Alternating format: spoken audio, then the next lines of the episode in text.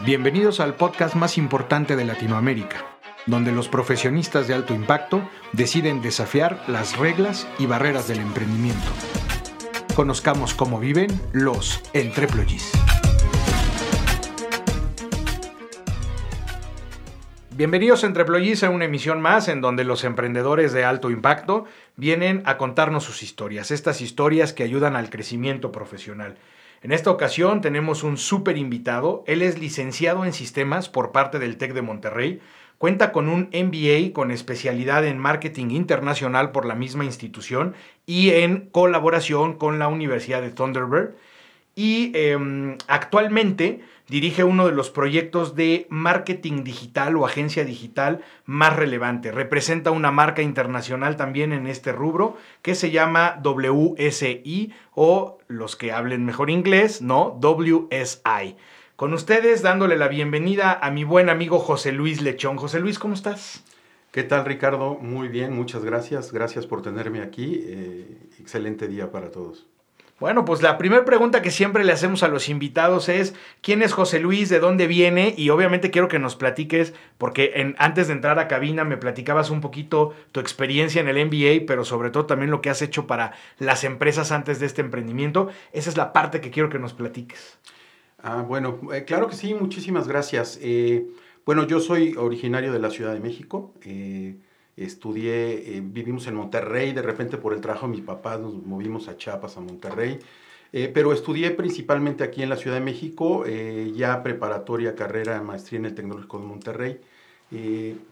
te comentaba, yo estudié sistemas, licenciado en sistemas, y me apasionó la carrera, realmente en esos años era algo que estaba en, en boga, y empezamos en esto, pero ya en la maestría, cuando, cuando yo empiezo a hacer la maestría, me empieza a llamar mucho la atención el marketing. Y entonces eh, escojo todo este tema de hacer la especialidad en marketing internacional. Y en aquellos años había un intercambio con la Universidad de Thunderbird donde venían maestros a dar clases. Y tomé el, mejor maestro que tuve en mi vida, un maestro de la Universidad de Thunderbird, donde nos dieron eh, todo lo que era eh, International Marketing Strategy, eh, International Marketing Execution. era increíble. Entonces empezamos a ver proyectos de cómo se podía concretar un marketing a nivel internacional, en transnacionales, el, comprar marcas, el, impacto que una marca tenía de un país cuando lo implementabas en otra. Me empezó a llamar muchísimo la atención eso. Eh, mis primeros años profesionales los desarrollé eh, en, software, en casas de software, desarrollando sistemas. En, la segunda eh, de informática, de hecho, hicimos un sistema total de seguros para una empresa en Argentina. Estuve viviendo en Argentina seis meses, este, yo todavía muy, muy, muy chavo, una gran experiencia, fue mi primera. Ah, soltero. Sí, sí, claro. Oh, qué maravilla. Seis meses en Argentina y soltero. y, con, lana, no, bueno. Realmente fue una gran experiencia, ¿qué te puedo decir? ¿En Buenos Aires o en eh, alguna Estuve en Buenos Aires, pero la empresa estaba en Rosario, entonces la mayor parte del tiempo estábamos en Rosario. Eh, entonces fue una experiencia eh, inolvidable, tanto profesional como el tener una primera experiencia ya de trabajar en otro país, con gentes de otro país, que después sería muy importante para el resto de mi carrera. Regreso, un ex jefe de mi primera empresa me invita a Lance, que después se volvió Navisco. Navisco vino y compró a Lance tres estrellas. Y ahí entré yo como jefe de sistemas comerciales, crecía una gerencia de sistemas comerciales y de repente el vicepresidente de ventas me invita a irme a ventas para cambiar la cultura hacia una cultura más de eh, fact-based decision eh, selling, eh, ¿no? Para, para que la gente tomara decisiones basadas en información hicimos un sistema muy, muy padre para eso. Y empezamos a cambiar esta cultura. Me mandaron a Parsippany, donde está el corporativo de Navisco. Antes, esto es antes de Kraft. Eh, ahí conocí muchísimas cosas, venimos, las implementamos en México y ahí les alcé la mano para decirles que yo me interesa era mercadotecnia, pero tenía yo que pagar mi derecho de piso en ventas. Estuve ahí un año y medio más o menos y luego me invitan a formar parte de Trade Marketing y, desarrollamos, aprendimos el trade marketing. Uno de los proyectos más increíbles de mi vida fue el lanzamiento de Navisco, cuando relanzamos todas las marcas de Navisco, lanzamos 26 productos en seis meses en supermercado, fue un crecimiento en, en puntos de participación muy importante para la empresa, sobre todo en, autoservicios, y ahí me tocó manejar todo el punto de venta. En aquel entonces era cuando em, empezamos nosotros con todos este tema junto con empresas como Kellogg's, como a hacer todos estos eventos de las carpas en los estacionamientos y los sonidos y el dar giveaways y ese tipo de cosas, ¿no? Las ventas de trailers. Fue una experiencia increíble. En el lanzamiento teníamos 700 demostradoras en punto de venta. Wow. Y en, en diciembre dobleteábamos las 200 principales de tiendas, tenían dos demostradoras. Entonces flanqueábamos el pasillo y entonces tú entrabas al pasillo de galletas y si no comprabas unas galletas Navisco te llevabas un mensaje y una degustación y luego o, una foto con las chicas, ¿no? De la demostración. Sí, hicimos una, una, promoción en la Vigol con, justo con, con Luis Roberto Alves que fue muy interesante en comercial en televisión. Fue una, fue una experiencia increíble. Y de ahí me invitan a pasar a Rich Products, donde estuve ya eh, la gran parte de mi, de mi carrera en, en, la parte corporativa. Es una empresa de alimentos eh, que está en, en, 110 países. Eh, y ahí eh, a formar todo el equipo de marketing, de trade marketing, eh, empezamos desde cero, no, prácticamente marketing no existía, ahora es eh, muy grande. Eh, em, terminamos también liderando todo el tema en, en, Latinoamérica y haciendo, compartiendo muchísimo con otros países, trayendo ideas de Asia, México, de Estados Unidos, proyectos exitosos de México se implementaron en Sudáfrica, en China. Que esa es la parte padre del, del, del, trabajar o de estar en una empresa transnacional, ¿no? En una empresa que tenga un eh, idealismo multicultural, que te ayuda a traerte esta información de otros países, de otras regiones, y que tú la puedes o no tropicalizar. Ahí alguien me decía, no, no, no me acuerdo quién, pero me decía que odiaba la palabra tropicalizar pero bueno, pues así funciona para entender mm, de una manera más sencilla cómo traer un producto, un servicio, una empresa y que sea lo mejormente parecido a lo que eh, a donde la vas a poner, ¿no? Claro, totalmente. Siempre tienes que adaptar al mercado local, ¿no? Y esa es la tropicalización o como decimos también el anglicismo de customización. ¿no? Exacto. Que ahora ya es, ese ya es más millennial. Pero el tropicalizar, yo soy millennial, soy millennial vintage, ¿no? exacto, exacto. Pero tenemos, estamos, no, aparte este mundo de el Internet, eh, créeme que te, este, te mantiene joven, ¿no? Tienes que estar eh, totalmente conectado con, con, gente muy joven, aprendiendo constantemente. Cuando me salí a emprender, de hecho, eh, empezamos a trabajar con WSI y cuando fuimos a Toronto ya hacer el examen, porque primero era estudiar como loco tres meses, pasar varios exámenes, certificarnos en Google y cuando llegamos a Canadá ya para que te den la licencia era un curso intensivo de siete días presentando casos, etcétera, ¿no? Pero el día que llegamos ahí nos dijeron, Welcome to learning for the rest of your life. Y esa frase me atrapó, fíjate, porque me encanta aprender, me encanta aprender. Y al final, eh, en el mundo del Internet, o como en muchas otras profesiones, si no te actualizas constantemente, estás estás fuera, ¿no? Y como va cambiando todo, porque las estrategias que te pueden funcionar, que te podían funcionar hace un año en Internet, eh, hablando de SEO, de publicidad, ya no funcionan hoy en día, ¿no? Para las diferentes redes sociales. Y aparte van a una velocidad impactante, ¿no? Sí, este... y cada plataforma va cambiando sus algoritmos va cambiando sus algoritmos para darle mejores experiencias a los usuarios. Entonces, tú tienes que entender dónde están esos cambios para poder eh, implementar las estrategias de tus clientes. O ponerte la más difícil a los generadores de contenido, ¿no? Este, ahora que YouTube acaba de hacer cambios relevantes a, su, a sus políticas, híjole, puso unas políticas, verdad, eh, para que te paguen, ya puso unos temas muy inalcanzables. Pero no me quiero adelantar porque aquí nuestro experto en, en, en, en marketing digital y, y, en generación de contenidos digitales más adelante nos va a dar carnita. Pero, a ver, antes de, de meternos a WSI, estabas en Rich, te vas, eh, eh, eh, haces las campañas estas que nos platicabas y luego...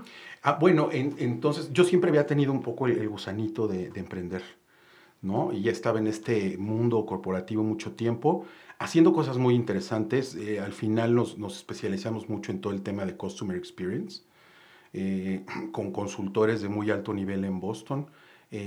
También todo el tema de planeación estratégica con el CBE Eh, y yo lideraba todos esos esfuerzos para América Latina, estábamos en equipos multifuncionales junto con, eh, con otros líderes de, de las regiones de, de, diferentes países, ¿no? Y eso me enriqueció mucho, pero prácticamente viví en el avión. Entonces dije, si no lo hago ahorita, ya no, no lo voy a hacer. Entonces tomé la decisión, empecé a platicar con las personas de WSI. Eh, ya habíamos empezado a hacer proyectos de marketing digital con mucho éxito en Rich Products, que se empezaron a, en México, tuvieron muy buenos resultados y se empezaron a permear a otros países. Eh, y esto me llamó muchísimo la atención. Yo quería seguir más, pero eh, dado también la naturaleza de la empresa, no había tanta inversión en ese, en ese sentido. Entonces, eh, y también el otro tema, esta inquietud de trabajar con más marcas, el de, el de poder aprender constantemente, porque cada cliente es un aprendizaje nuevo. Entonces, decidimos dar este paso. Este, y eh, empezamos hace ya cinco años eh, y estamos en, en esto eh, con, con, mucho gusto, muy satisfechos, con muchos aprendizajes, experiencias muy buenas, otras no tanto como cualquier emprendimiento, tú, tú, tú me entenderás bien. Claro que sí. Oye, a ver, platícanos, ¿qué, para que la gente que nos escucha entienda bien, bien, bien qué es WSI? WSI es una franquicia canadiense que quiere decir We Simplify the Internet. Eh, ellos comenzaron en 1995, cuando el Internet estaba empezando, en ese entonces predicando un poco acerca de todo este concepto de, de la web. Eh, pero se ha convertido, ha desarrollado un modelo muy interesante eh, de franquicias donde eh, tú adquieres la franquicia y entonces pones tu agencia de marketing digital y tenemos un, un gran, una gran plataforma de aprendizaje que nos mantienen eh, porque estamos eh, en sociedad con marcas líderes de Internet y entonces estamos totalmente en capacitación eh, con las últimas tendencias para lograr darle a nuestros clientes las soluciones aterrizadas a cada uno de los mercados. ¿no? y tienen, por lo que yo vi, porque alguna vez José Luis hizo favor de, de regalarnos unos libros para un proyecto que tuvimos por aquí en el estudio y recuerdo, por supuesto, haberlos leído porque tengo ese extraordinario buen hábito.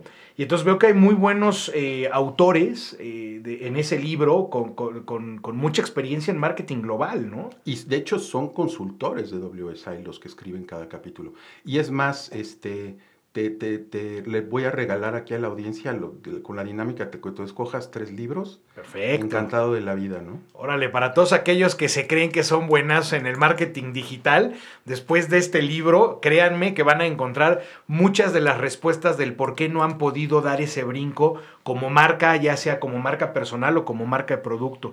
Está padre, ¿eh? yo, yo leí, la verdad es que autorazos, hay unos bien picudos sí. a nivel global, ¿eh? Sí, y, y, y, al estar en WSI tienes acceso a esa red de conocimiento, eso, eso, eso es invaluable. Ahora, esta franquicia es, tú eres el representante único en México, hay varios... No, eh... hay varios, eh, habemos varios, hay varios en diferentes países, ¿no? Eh, y entonces tú, tú adquieres la franquicia y tienes el derecho, y hay ciertas reglas de, por ejemplo, eh, no quitarse clientes entre los franquiciatarios, cosas de ese tipo, ¿no? Sí, sí, pues poner orden básicamente, ¿no? También. Sí, Porque sí, sí. El, el, el, mercado, aunque no parezca, el mercado es bien grande. No, hay un mercado muy grande. Y a veces no te das ni abasto, ¿no? y ahí vas a quitarle el, el, alpiste al pajarito de al lado, pues está medio cañón, ¿no?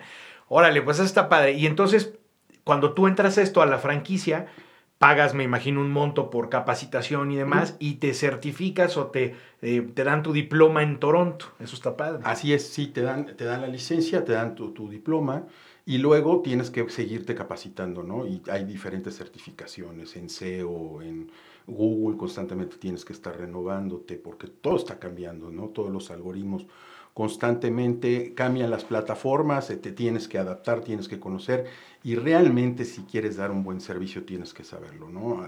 Desafortunadamente ahorita en el mercado hay, hay eh, muchas agencias que, que se quedaron en un conocimiento de hace tiempo y tratan de implementar eh, estrategias que ya no funcionan, eh, porque no se están capacitando y realmente lo que tenemos que hacer en este mundo del Internet que está tan acelerado es seguir capacitándote, ¿no? actualizante.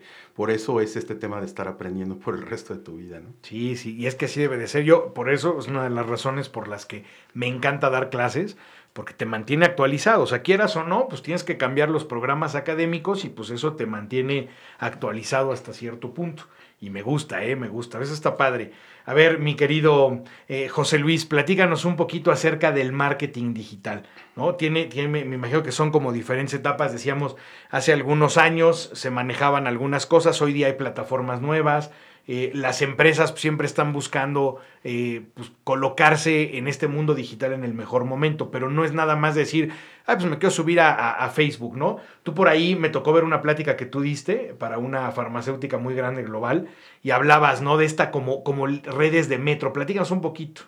Ah, sí, eh, es que ahí tenemos como un, esquema muy interesante que viene en el libro, donde ponemos, planteamos, digamos, el entorno digital como si fuera un mapa del metro. Y cada línea, digamos, del metro es una, es, una de las disciplinas de, marketing digital. Entonces tenemos la parte del sitio web, tenemos la parte de redes sociales, tenemos la parte de SEO, tenemos la parte de móvil, tenemos la parte de generación de contenidos y todas se entrelazan, ¿no? Es en realidad, y la parte analítica que cruza todas esas líneas, porque al final el beneficio mayor, uno de los beneficios mayores del marketing digital es que puedes medir todo lo que haces, ¿no? Todo lo que haces lo puedes medir. Si tenga o no tenga impacto. Exacto, ¿no? O sea, puedes medir una idea que creíste que era buenísima y te puedes dar cuenta si está realmente funcionando o no. Y puedes encontrar si el tema es la idea o es la ejecución o es que nos está viendo aceptado o es el contenido, etcétera, ¿no? Y entonces puedes aprender de todo eso midiéndolo. O sea, lo que no puedes medir no lo puedes mejorar. Y, en el marketing digital es muy fácil medir, entonces es, muy, y una de las disciplinas que tenemos mucho con eso es el tema del reporteo, para estar midiendo todo lo que hacemos. Ahora, he visto que eh, últimamente, en los últimos, yo creo que seis, ocho meses, o desde que empezó la pandemia, algunas eh, eh, personas que salieron de, grandes corporativos están iniciando pues, en modelos de negocio o emprendimientos de consultoría, pero de analytics. Eh, como que se empezó a dar mucho, ¿no? Estas agencias de, a ver, yo te voy a ayudar, ¿no? A, pues, a generar datos o estadísticas o números y luego te los voy a, poner en orden y te voy a decir cuál es la mejor manera de, de trabajarlos. ¿Es un poquito así lo que ustedes hacen o no tanto? Sí, en la parte, digamos, de las métricas de cosas digital. Ahorita, por ejemplo, tú hablabas de YouTube. Entonces, para YouTube tener éxito, tú, hay métricas. YouTube tiene ciertas métricas. Por ejemplo, el watch time, ¿no? La gente cree que, no, es que si ya mi video tuvo una vista, ¿no? Este, o tuvo muchas vistas, está muy bien, pero el watch time es la métrica, ¿no? Ahí que es cuánto tiempo lo están viendo, ¿no? Si tu video duró, por ejemplo, media hora y nada más lo vieron cinco minutos, el watch time es muy bajo. Entonces, eh, la métrica no está dando buen resultado. O sea, entonces tu contenido no está siendo lo suficientemente interesante como para la gente lo, lo Para que se enganche todo el tiempo. Exacto. A nosotros nos pasa mucho aquí en plataformas como Spotify que nos dan esas métricas y es padrísimo porque nos permite a nosotros saber cuántas de las personas que nos escuchan, que nos hacen el gran favor de escucharnos, eh, cuáles se quedan más, lo mide em, en porcentajes. Y entonces te dice, tanto, eh, tantas eh, personas te escucharon arriba del 50%, tantas el 100% y tantas menos del 10%. O sea, técnicamente nosotros identificamos algo de lo que tú platicas aquí en el podcast, que era, si el arranque de la plática es muy bueno, engancha al, escucha. Si no, entonces en ese momento se, dan de baja y se van. Claro, y así, por, ejemplo, lo que decíamos hace rato en el tema de generación de contenidos, eh, el video es el rey del contenido.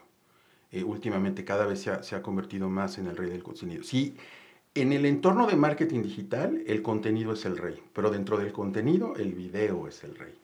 Pero para generar un video hay ciertos tips, entonces muy importante los que me están escuchando ahí, cuando tú estás haciendo un video, los primeros 7 segundos, 8 segundos tienes que llamar la atención y la gente tiene que entender de qué trata el video y cómo me va a ayudar a mí o cómo me va a interesar. Si en esos 8 segundos no contesto esas dos preguntas, yo ya no veo el video. A ver, ¿cuáles son las preguntas? Eh, ¿De qué se trata el video?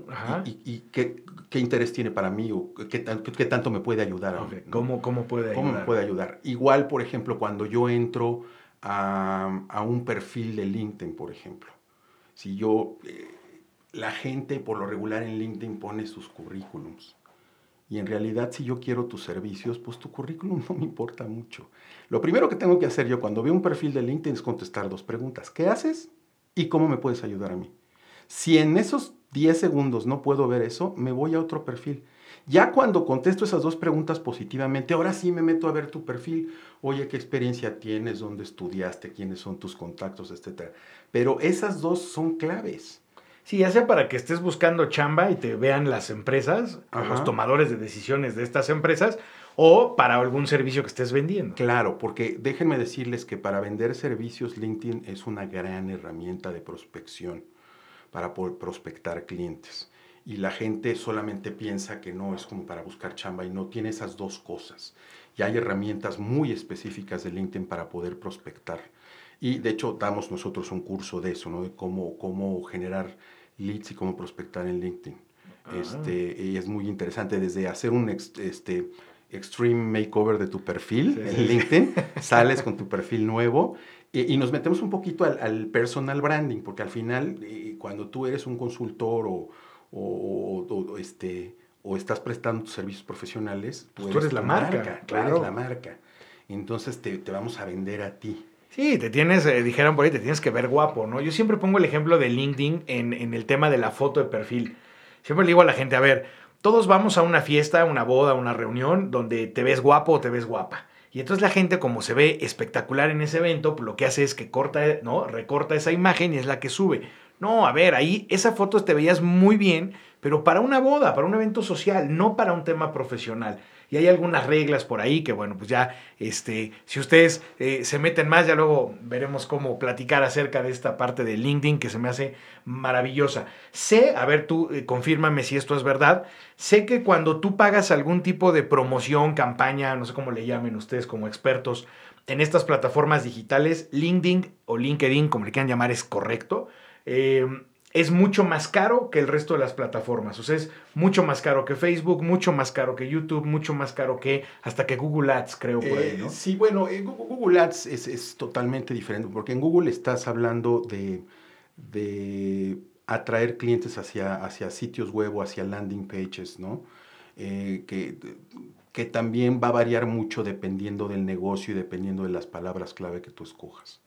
Entonces, ahí depende el precio. Hay estrategias, hay el costo.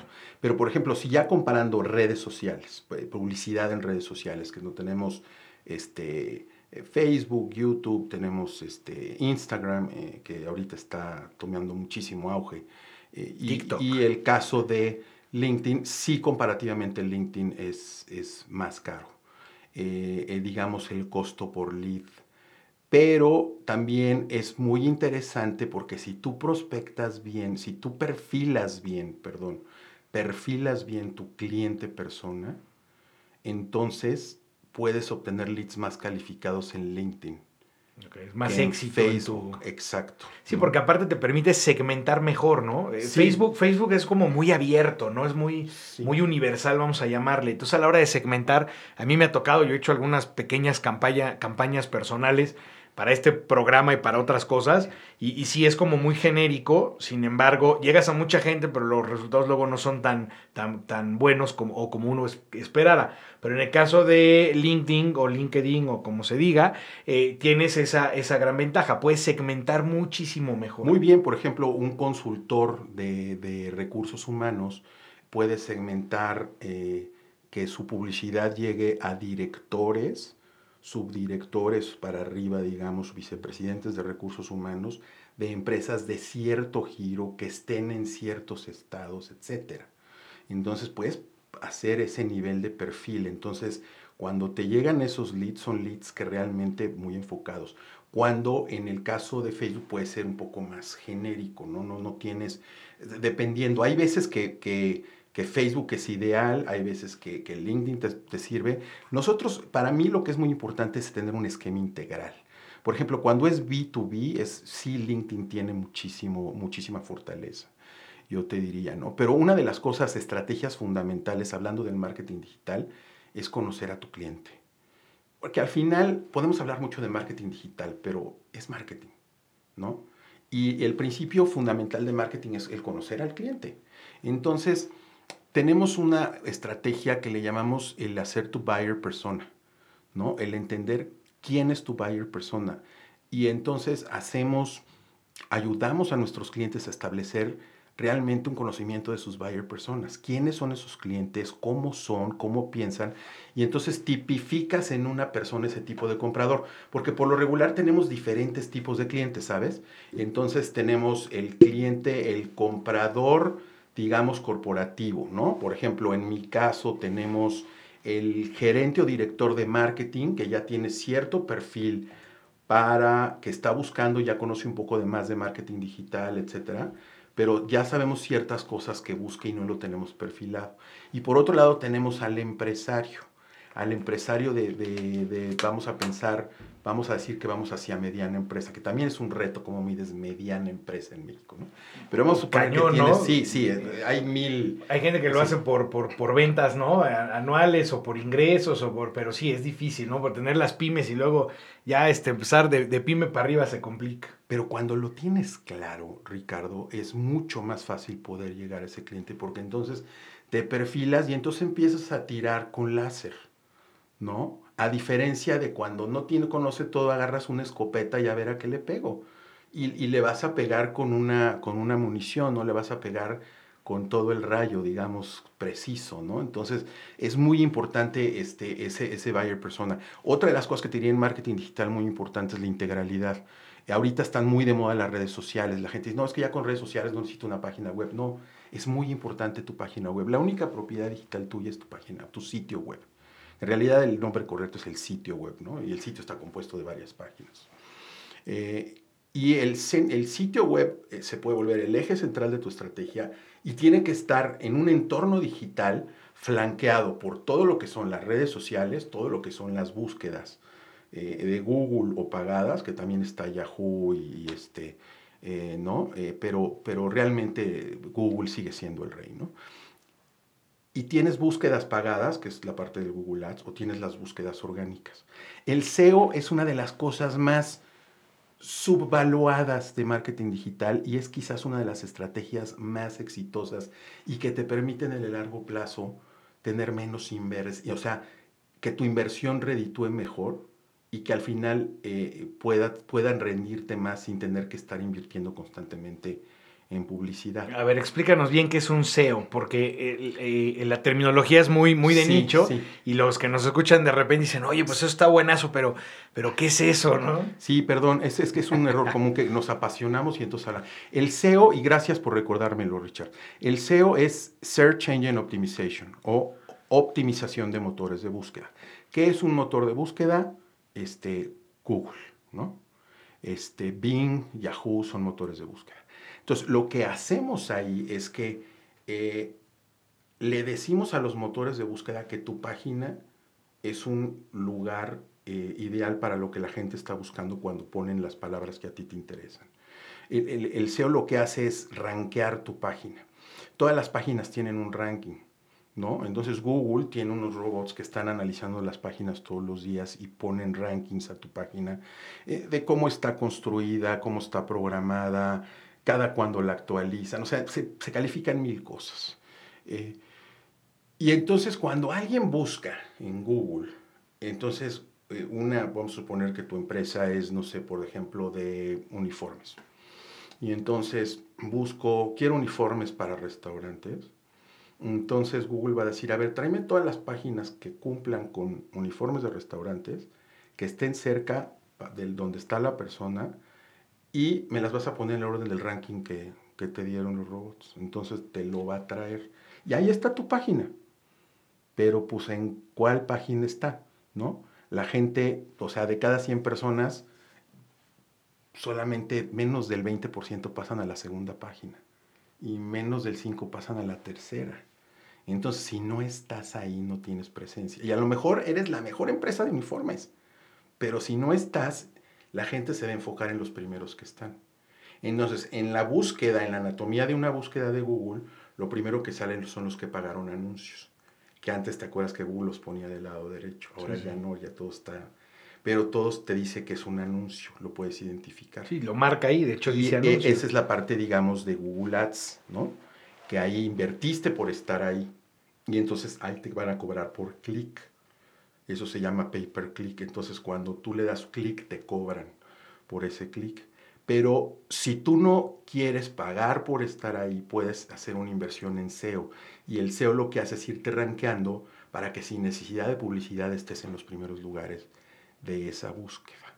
Y ahí lo que hacemos es estudiar a tu competencia, estudiar las palabras clave, cómo te buscan tus clientes, actualizar tu página, hacer blogs, publicar en redes, porque Google evalúa todas esas cosas. Si, por ejemplo, no tienes un link hacia tus redes sociales en tu página, tache. Si tú actualizas tu página cada seis meses, super tache. ¿no? Cosas de ese tipo, ¿no? Entonces, todo eso tenemos que optimizar tu página, tenemos que darle vida, tenemos que hacerla atractiva, tenemos que darle una experiencia al usuario positiva. Porque Google quiere dos cosas. Google quiere que el usuario tenga una buena experiencia, que la buena experiencia que es todo lo que encuentro lo busco rápido. Claro. Entonces voy a seguir usando Google. Y la otra es que se anuncien con ellos, ¿no? Ahí está para todos los que creían que era bien fácil y nada más decir, ay, sí, ahora le voy a meterme y voy a hacer y ahora yo soy súper buen mercadólogo y pues no, hay que estudiar, hay que saberle, hay que saber qué es un SEO, hay que saber cómo contratar estos Google Ads, hay que saber, como ahorita decías, que eso es bien interesante, ¿no? Este, qué, qué tipo de palabras clave, qué tipo de sector, qué tipo de actualización en tu página, todo eso que la mayoría de los emprendedores, de los empresarios, pues ni siquiera lo tomamos en cuenta, ¿eh? Es la verdad, a mí hace poco alguien, un cliente de aquí del estudio llegó y me dijo, oye, te estuve buscando en Google, ¿no te encontraba? Y dije, híjole, pues, de verdad, por un lado se me caía la cara de vergüenza y por el otro lado dije, algo no estoy haciendo bien, porque así como ella, pues seguramente mucha gente nos estará buscando, yo estoy dejando de tener negocio por no invertir tiempo y recursos en, plataformas como esa. Sí, totalmente. Y te digo, es un tema integral, porque por otro lado también eh, está las redes sociales, que es un mundo que está creciendo de una manera eh, realmente bestial. A ver, no todas las redes son para todo, ¿no? O sea, como que cada red tú, eh, depende tu, tu, tu, negocio, tu modelo de, ¿no? de, emprendimiento, pueden funcionar unas más que otras. ¿Cómo las podrías dividir tú un poquito? Mira, Facebook sigue siendo la, reina de las redes sociales. Al final sigue siendo la, la que más. Eh, la mayoría de las, el 90 más del 95% de la gente que está en redes sociales tiene Facebook.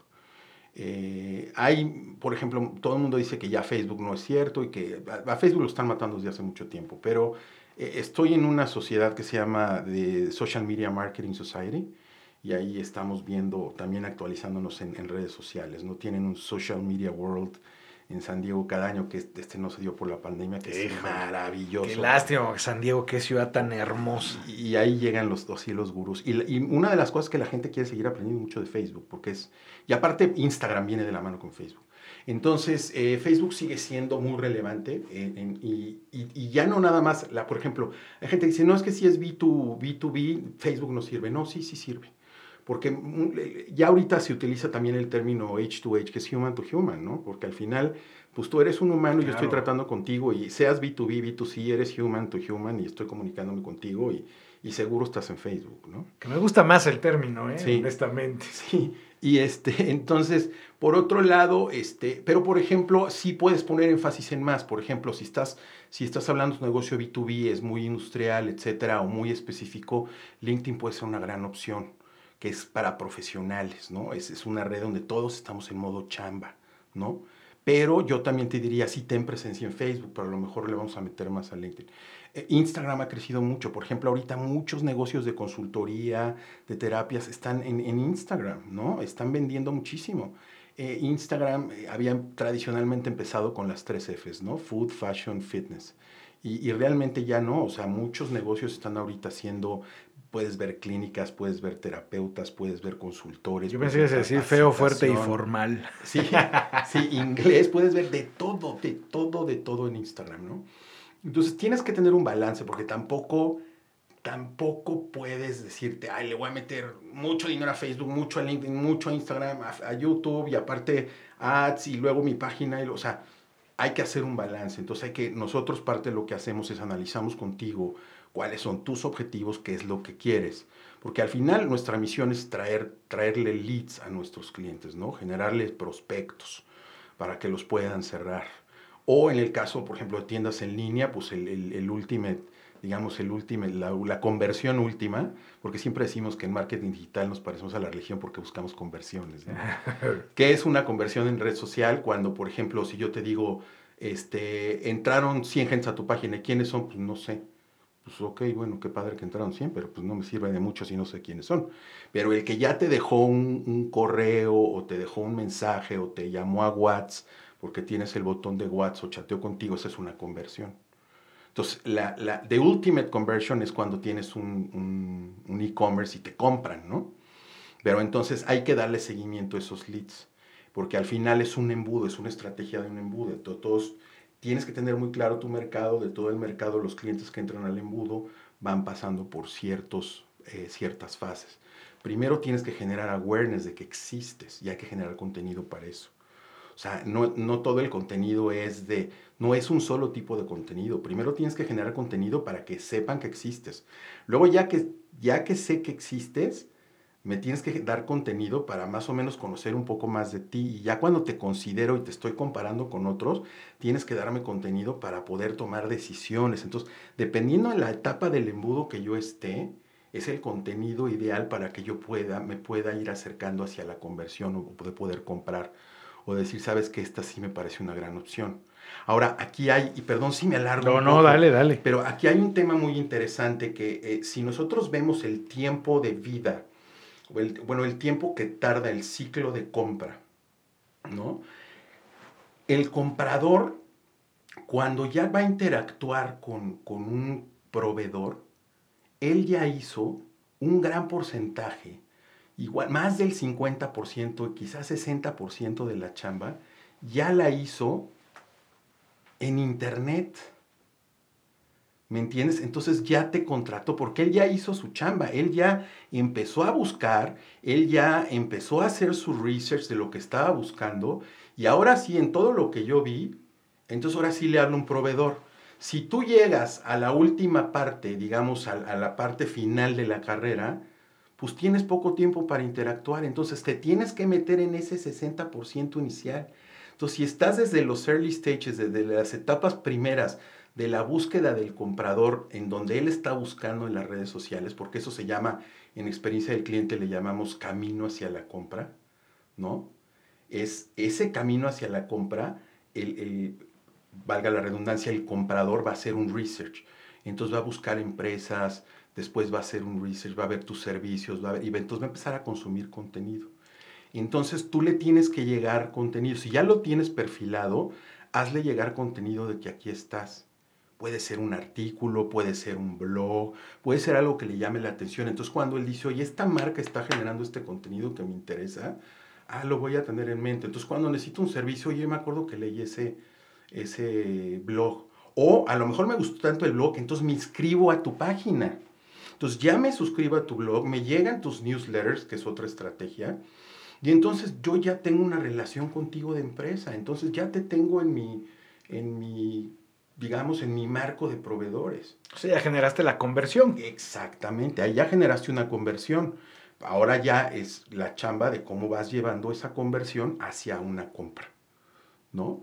Y esa es una chamba que tenemos que hacer en conjunto nosotros con los clientes a darles estrategias de cómo hacer eso. Ahora, los expertos en su negocio son, son ustedes, son los clientes.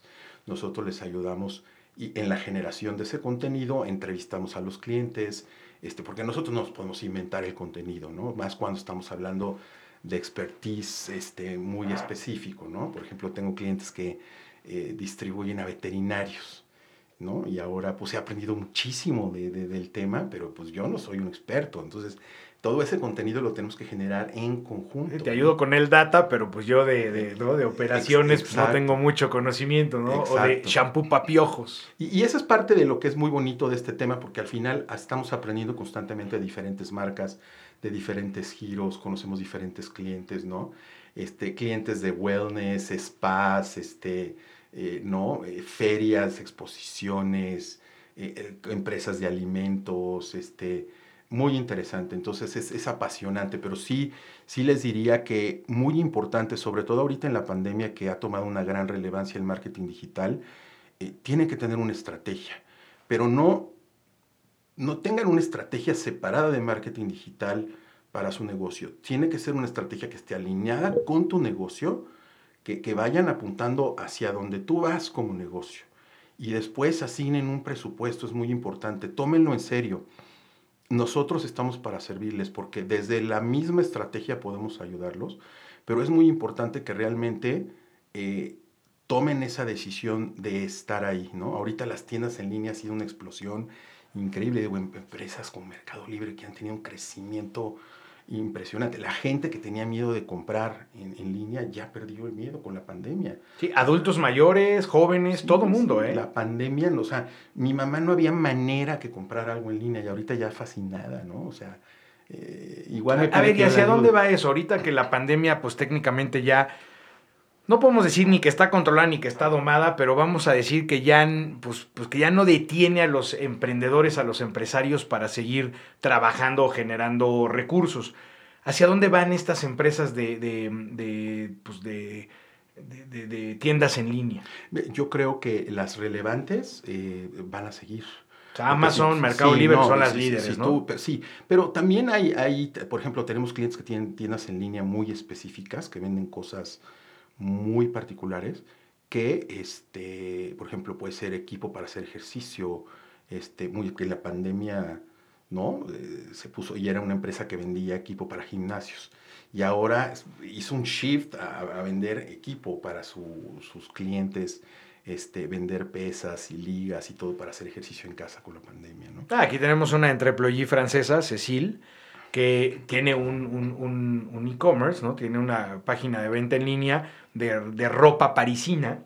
Y, justo anda ahorita en esa etapa ya de crecer, porque la, pandemia le dio, eh, pues la, expuso en un mejor plano. Entonces ahorita quiere crecer más el negocio y esto que dices pues ayuda mucho, sobre todo, como decías, a convertir estos, estos leads en, en resultados, en dinero. Claro, ah, sí, claro, porque lo tienes que monetizar. O sea, el, nombre del juego es monetizar tu negocio. Y, al final yo creo que es, tienes que mantenerte relevante, tienes que seguir en la mente de tus clientes a través de generar contenido de valor, ¿no? Porque al final tú te vuelves una marca y esa marca tiene que darle algo a su cliente objetivo. Y mientras tu cliente objetivo se sienta bien, porque al final pues tú le vas a ahorrar ir a, por ejemplo, en el caso de la ropa, le vas a ahorrar ir a la tienda o, le vas a ahorrar tiempo y la gente valora más el tiempo. Entonces, yo creo que ahorita vuelve a ser híbrido porque la pandemia cambió mucho, ¿no? Los mercados de oficinas, los viajes de negocios. Ah, las exposiciones, todo. los cursos, la capacitación. Todo eso ha cambiado muchísimo, ¿no? Este, eh, mucho, por ejemplo, lo que, lo que se hablaba en el mundo corporativo, el turismo corporativo, ¿no? De hacer eh, mil viajes, ahora la gente está evaluando las empresas, dicen, oye, pues si ya tenemos el Zoom y todo, pues realmente hay que evaluar qué viajes realmente son tan necesarios, ¿no? Este, ¿no? Entonces se, va a redefinir, muchos mercados se van a redefinir. Entonces yo lo que veo es que va a haber eh, eh, mercados híbridos, ¿no? Donde, donde van a, va, va a seguir mucho el tema en línea porque eso ya cambió y la gente se siente confortable. Y, a un cliente, si tú le ayudas a ahorrar tiempo, lo haces feliz, porque el tiempo es de las cosas más preciosas que tenemos. Y el tiempo es dinero, dicen por ahí. Claro. Yo no lo inventé, ¿eh? dicen por ahí. A ver, mi querido José Luis, desafíos. ¿Cuál es el desafío complejo que, has enfrentado o cuáles son los desafíos complejos que, enfrenta un emprendedor en este sector del marketing digital? Eh, yo creo que uno de los más importantes es el tema de eh, conseguir talento y retener talento. ¿no? Eh, yo creo que es un, tema eh, fundamental, sobre todo en un tema tan, tan, tan competitivo como es el Internet, porque necesitas gente que le guste, gente comprometida, y entonces tienes que buscar gente que tenga también un perfil, que esté comprometida.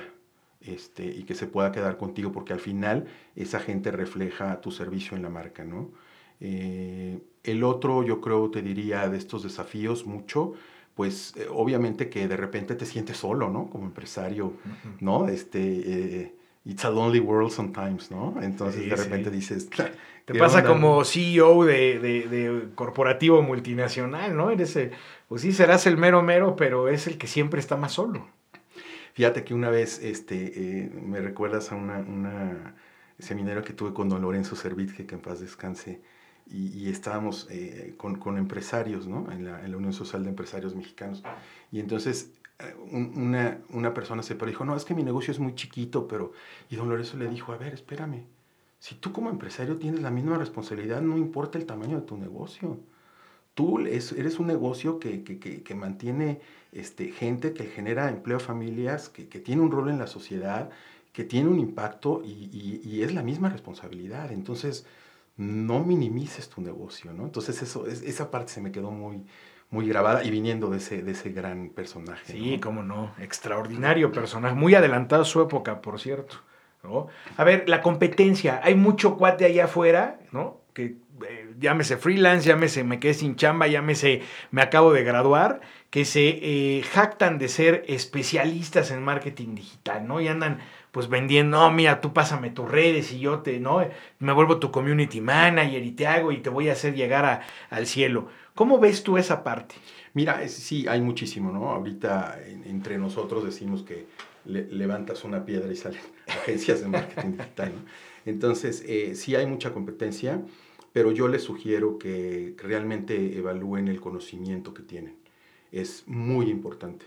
Eh, la otra, eh, realmente hay, hay, unos que no consideramos competencia porque si un cliente eh, quiere, está buscando lo más barato o está buscando, en, en WSDSI le dicen basement Bob, ¿no? El Bob que vive en el, en el sótano de, de, su casa y hay basement Bob. Este, si, si, alguien está buscando a esa persona, para que le salga barato, ese no es un cliente que realmente nosotros sea interesante para, para nosotros, porque realmente no le vamos a poder ayudar mucho. Si es un cliente que se está tomando en serio esto, que está dispuesto a invertir, y, no quiere decir que tengas que invertir grandes cantidades, y en eso les podemos ayudar, tratamos de adaptarnos también a, los budgets, pero siempre hay un momento donde dices, me dice cliente, es que nada más tengo esto, le digo, de verdad, es que por eso, mejor no, o sea, si quieres, agárrate uno de esos y de veras, vete.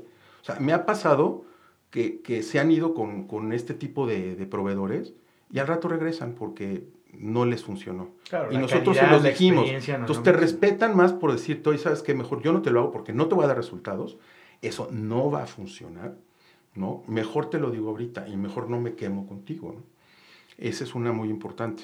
Este, y por otro lado, sí, también hay, hay, agencias también muy buenas, entonces hay, hay buena competencia, entonces te tienes que estar como en todo, ¿no? Este, me acuerdo que decía una, una directora de una empresa donde trabajé, que decía que todos los días en la, en la llanura se levanta, se levanta un, un, león pensando que tiene que correr más rápido que, que la más lenta de las gacelas si quiere desayunar, ¿no? Y en, esa misma llanura se para una gacela pensando que tiene que correr más rápido que el más rápido de los leones, y no. Claro. No, Entonces al final decía la moraleja es no importa si eres león o gacela, lo importante es que todos los días te levantes temprano y te pongas a correr, ¿no? Claro. Porque siempre está la competencia, ¿no? O sea, y, y dónde quieres estar, dónde quieres estar ahorita, dónde quieres estar en dos años, dónde quieres estar en cinco años. Muy importante que tengas tus objetivos trazados. Soy un apasionado de la planeación estratégica.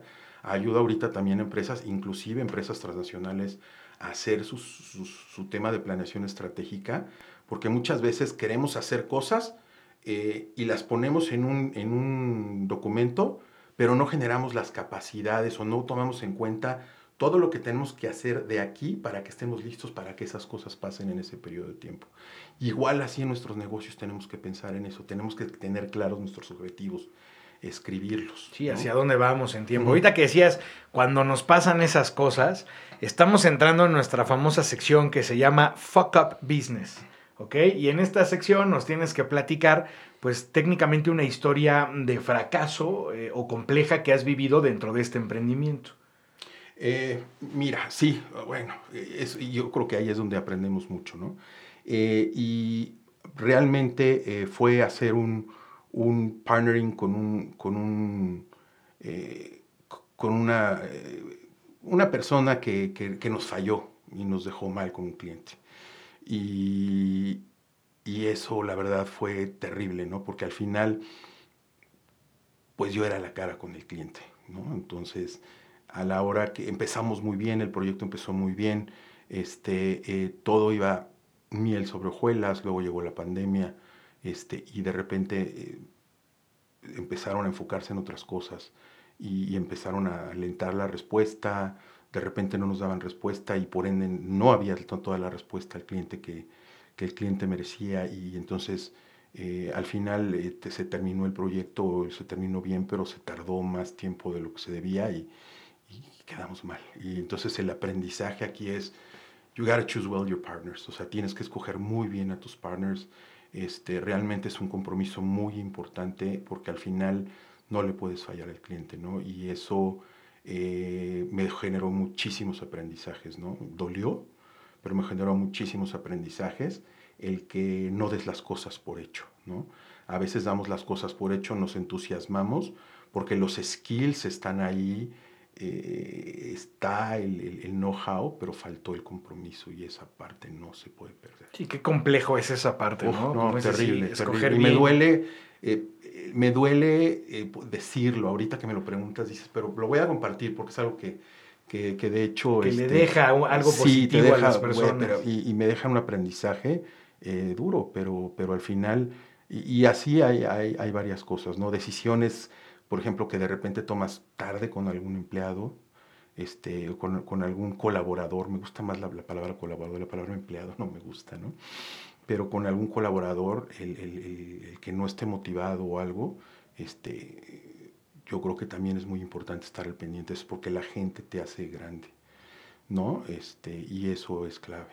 Ah, se ve que estudiaste bien a Lorenzo Servitje, ¿no? Son justo sus palabras. A ver, mi querido Lechón, hábitos, ¿no? Aquí en Entreplogy siempre somos fanáticos de que ustedes, los invitados, nos digan cuáles podrían ser los hábitos que hacen a un buen emprendedor. Eh, yo creo que hablar con los clientes, eh, este, estar muy cerca de contacto con los clientes, siempre, siempre mantener al cliente primero, ¿no? Eh, y nunca dar las cosas por hecho. Y, creo que verte desde afuera es otro, otro de mis lemas también. O sea, ¿cómo me vería yo si yo fuera el cliente? Entonces, preguntarle a los clientes cómo lo estamos haciendo. ¿no? Y muchas veces con el Zoom y con este tema de la distancia eh, nos acostumbramos a eso, pero yo sí tengo el hábito de ver personalmente a mis clientes eh, con cierta frecuencia, ¿no? ¿no? No perder ese contacto porque eso genera mucho, ¿no? Este, otro es el tema de estar trabajando, de, de, tener eh, cumplimiento de objetivos, estar manejando objetivos, este, eh, para poder generar los reportes y poder generar eh, todo el tema de los resultados. Y a veces en los mismos reportes tenemos aprendizajes de cosas que no funcionaron, porque no somos perfectos. De repente una estrategia no funcionó como, como esperábamos, pero aprendemos, ya, sé que, ya sea que haya sido día del cliente o día nuestra, pero lo importante es estarlo midiendo para retomar acciones y todo, porque ponemos varias estrategias, ¿no? Y luego vas viendo cuáles son las que más funcionan, entiendes por qué funcionan, entonces empezamos a hacer más de eso, etcétera, ¿no? Entonces, esos hábitos, ¿no? Este, yo diría también. No, pues muy bien, me parece perfecto. Pues ya nos vamos acercando al cierre de, este programa porque desafortunadamente pues todo lo que tiene un inicio tiene un fin. Y de verdad no, eh, tengo N cantidad de preguntas que hacerle a, a, José Luis, desafortunadamente es el tiempo no, no juega a favor, es tanta la información que ustedes saben que nuestros invitados tienen que que uno tiene que ser hasta preciso, porque si no, nos podemos aventar aquí días enteros, ¿no? Sí, sí, con, con, todo lo que traen. Pero bueno, no, no, no importa, después le vamos a, a mandar unas preguntas que él nos va a contestar, de preguntas que ustedes van a hacer eh, una vez que escuchen el podcast y que ya eh, se las enviaremos para que ustedes estén más tranquilos y entiendan más este mundo del marketing digital. Y como ya acercándonos a este plano final, pues llegamos a la sección en donde le bajamos el azúcar a todos nuestros invitados y les hacemos una pregunta del famosísimo juego de mesa maratón. 100% mexicano, ¿no? Orgullosamente mexicano y em, de una de las personas que yo más admiro como empresario, como emprendedor. Entonces voy a agarrar mi maratón edición 30 aniversario, ¿verdad? Y te voy a hacer, eh, te voy a pedir que saques una tarjeta y eh, te voy a hacer una pregunta. Y vamos a ver si esta ocasión ganan los entreployees o gana la ignorancia. Aquí siempre ganan los entreployees porque puro invitado fregón. Aquí no tenemos este esas cosas. A mí me da mucha risa porque de repente sí se ponen muy nerviosos. a José Luis lo veo muy tranquilo, ¿eh? Vamos a ver si es cierto. Lo veo picudo. A ver. A ver, vamos aquí. Venga, a ver, una, eh, un número del 1 al 5. Del 1 al 6. 6. 6. Pues agarran las fáciles, pues así cualquiera. ¿no? Dice aquí, gran extensión de tierra, generalmente improductiva o mal aprovechada, propiedad de una sola persona. ¿Con qué nombre se le conoce? Oh, está buena, ¿eh? A ver, otra vez. A ver, es una gran extensión de tierra, generalmente improductiva o mal aprovechada. Es propiedad de una sola persona. recibe el nombre de... Ah, no hubiera sido marketing digital, no le preguntáramos de TikTok porque luego, luego, ¿no?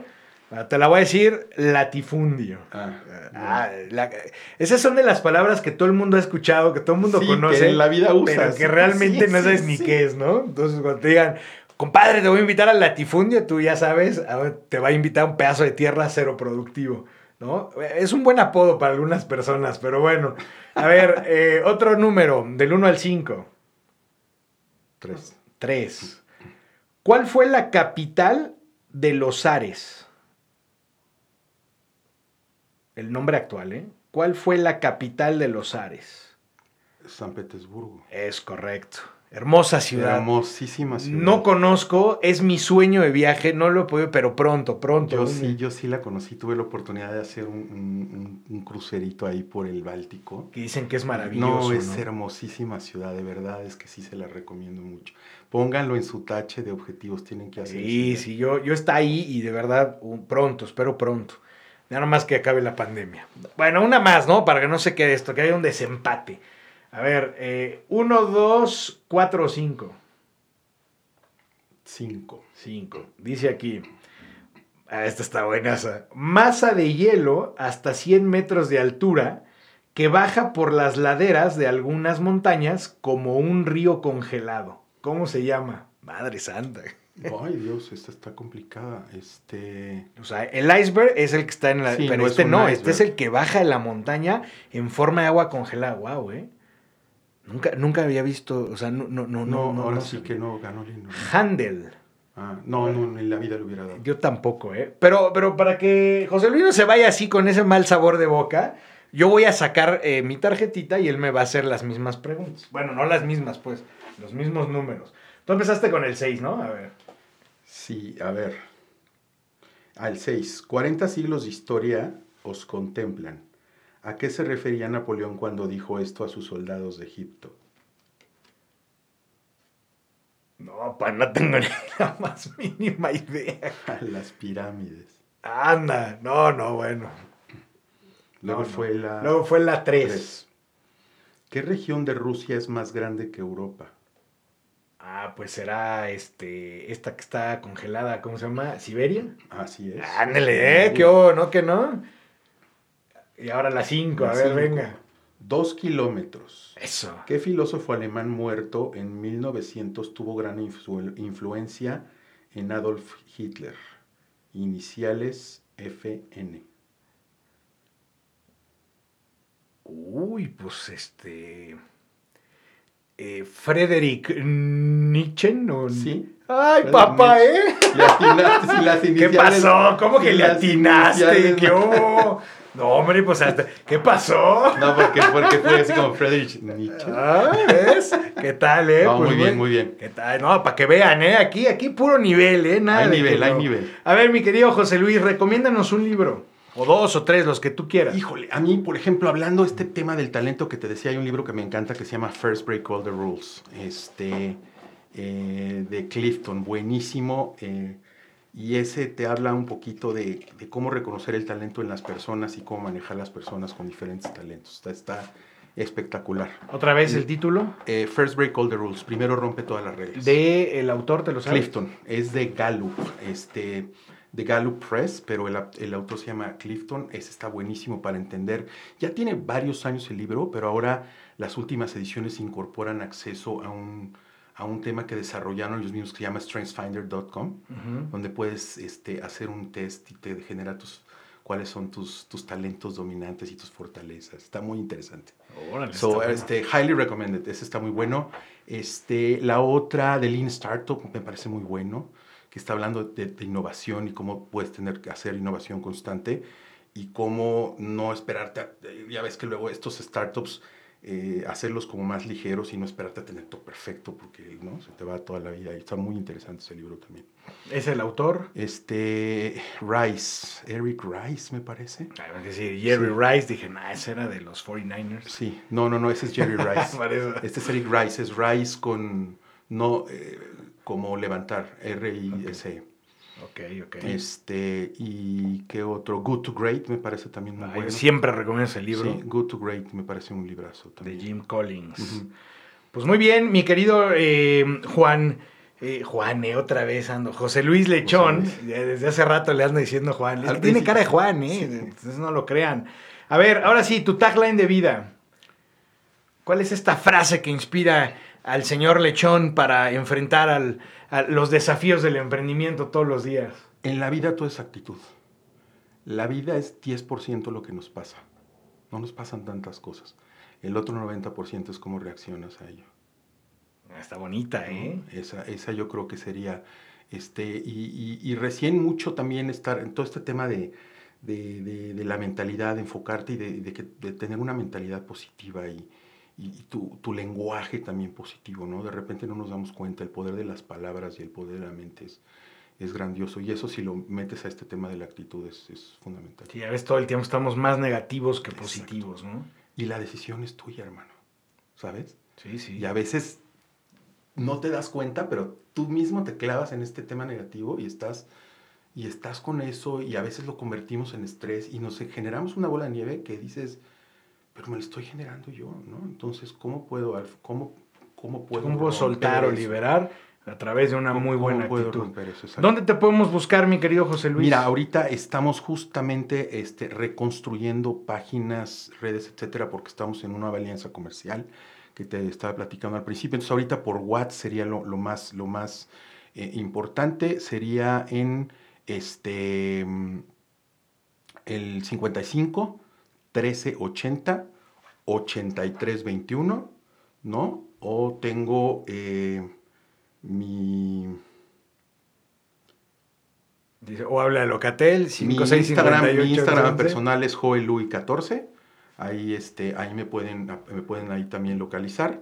Este, porque te digo que ahorita estamos como haciendo toda una alianza nueva, entonces vamos a sacar nuevas redes, vamos a sacar nueva, nuevos sitios, estamos trabajando. Pues sí, eso. renovarse o morir, ¿no? Sí, O sea, claro, claro, no- claro. No, hay y en marketing digital, pues prácticamente cada tres meses y medio, ¿no? Sí, no, y, y- y inclusive, este, una de las cosas que nosotros cuando hacemos sitios con los, con los clientes es buscar lo último, cuáles son las tendencias, qué es lo último. Entonces, pues tú también demuestra lo mismo, ¿no? No puedes tener la misma página de antes, ¿no? Y entonces tenemos que reinventarnos todos los días. Claro, hay que, hay que ponerse al día. Pues mi querido José Luis Lechón, muchísimas gracias por haber sido parte de este proyecto, por venir a- a darnos una lección de marketing digital, para ayudarnos, por ayudarnos a entender cómo es este mundo, que no es un mundo tan sencillo como se ve por encimita, tanto para las personas como para las empresas, ¿verdad? Y todas estas personas que quieran aprender más, que quieran saber un poco más del tema, acérquense a especialistas como José Luis,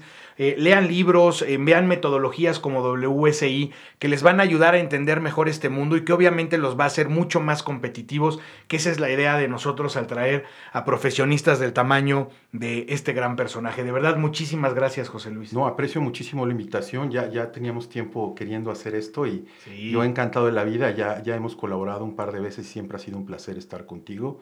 Este, y bueno, recuerden ahí que tenemos tres libros, no sé cómo lo quieras manejar, la primera gente que nos escriba o que me escriba o, o- o a ti o tú me dices, ¿no? Pero hay tres libros ahí, este, el libro se llama este, Digital Minds, realmente recomendable, una lectura muy fácil y les da un panorama eh, eh, overall de cómo está el marketing digital. Pues mira, yo creo que uno lo vamos a regalar en Instagram, el otro lo vamos a regalar en Facebook, ¿no? Ya que estamos en este tema de redes. Y el tercero, pues vamos a ver qué se nos ocurre, ¿no? Al final, este, pues a lo mejor hay alguien que, que, que se contacte en tu WhatsApp, ¿no? El que, el que acabas de dar, para, para que, que, diga, te escuché en Entreployees y, ¿no? y él se va a ganar. Eso quiere decir que es gente que tiene realmente ganas de ese conocimiento que tú nos, nos has compartido hoy. Y por eso repítenos tu eh, WhatsApp. Es 55 13 80 83 21. Nada más, porfa, mándenme el WhatsApp eh, diciéndome que, que están por el tema del, del, podcast, ¿no? Y ya nos ponemos en contacto con ustedes. Dice, ahí le ponen, José Luis, te escuché en Entreployees y quiero ganarme ese libro, ¿no? Buenísimo. Perfecto. Encantado de la vida. Muchísimas gracias, Richard, otra vez. No, pues al contrario, para mí un gran honor. Y ustedes, mis queridos Entreployees, una semana más en la que están informados. Gracias por ser parte de Entreployees. La siguiente semana tendremos una historia nueva de emprendimiento de alto impacto.